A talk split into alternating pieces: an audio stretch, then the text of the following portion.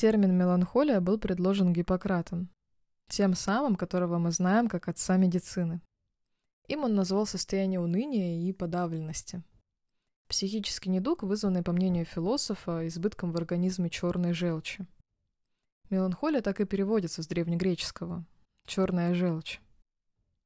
В своей гуморальной теории, это учение о четырех основных жидкостях, определяющих темперамент, то есть меланхолик, сангвиник, холерик, флегматик, черную желчь Гиппократ связал именно с Сатурном. Привет, друзья! В эфире подкаст «Мерцание синего». Второй эпизод, посвященный метафоре смерти в астрологии – мы продолжаем разбирать планету Сатурн.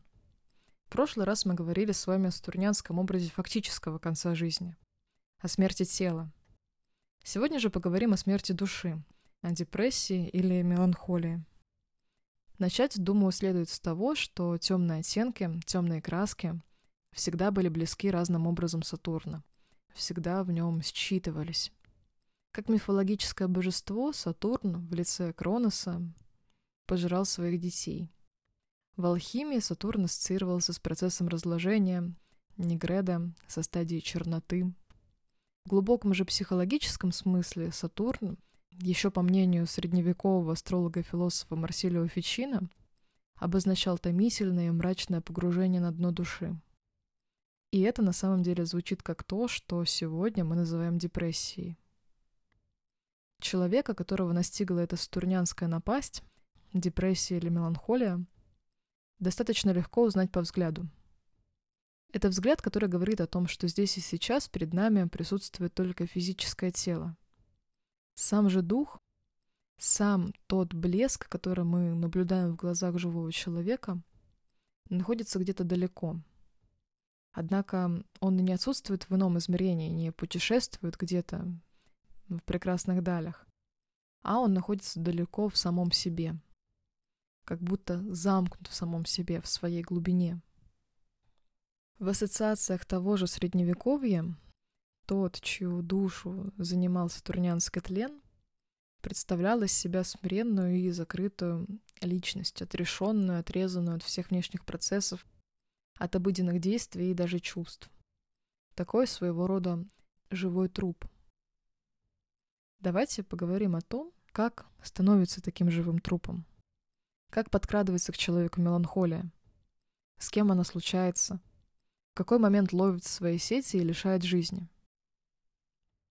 Эта сатурнянская смерть может посетить человека тогда, когда он пребывает в одиночестве, особенно длительном, или в болезни, или когда человек погружается в сложную философию, влекущую за собой бесконечные, уводящие в глубину размышления – или когда человек с головой отдает себя процессу творчества.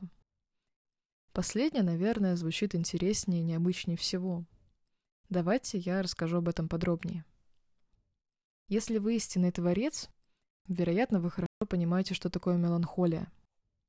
Это то состояние, которое может возникнуть перед, в процессе или также после создания очередного произведения. Состояние, когда душа вдруг перестает сиять своей творческой мыслью, своей идеей, которая занимала ее, и опускается в подавленное бренное настроение. Вроде что-то так хотел создать, так горел и вдруг потух. Родил произведение в свет, вымучил его, даже если не изнурял себя, а силы покинули. Не снаружи, внутри покинули.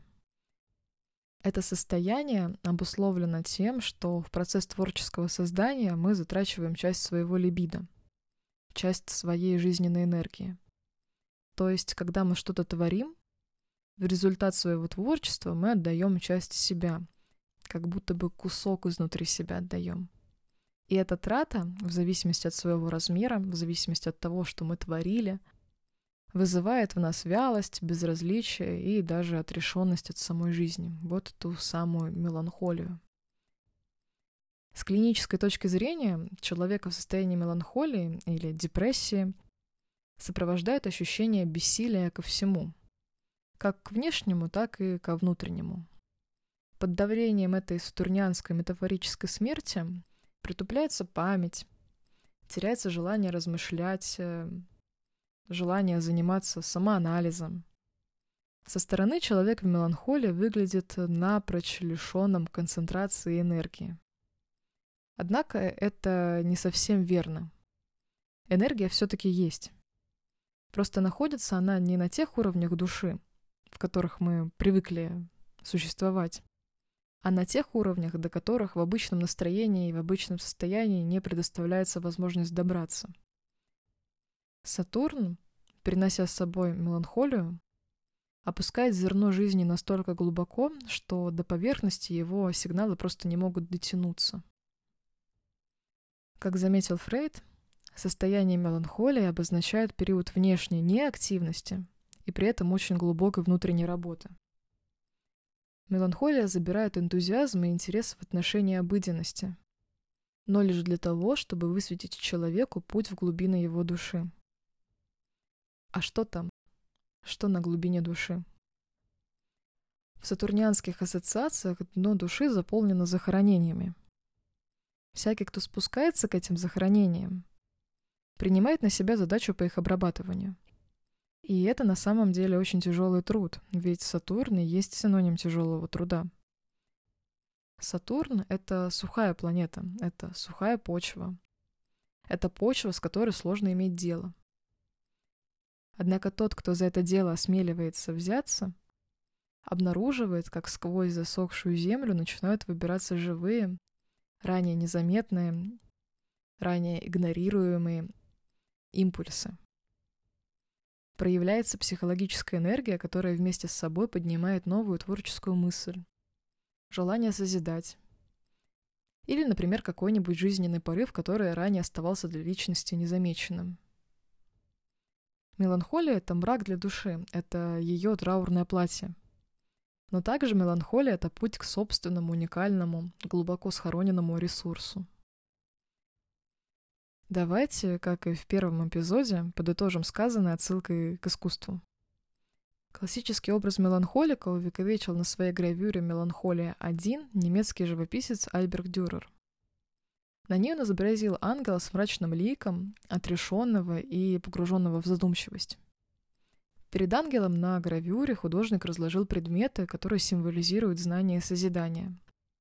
Рядом у ног поместил спящую собаку – архетипического проводника душ в загробный мир, психопомпа. Дюрер зафиксировал образ и состояние Творца, находящегося в томительном ожидании творческого подъема.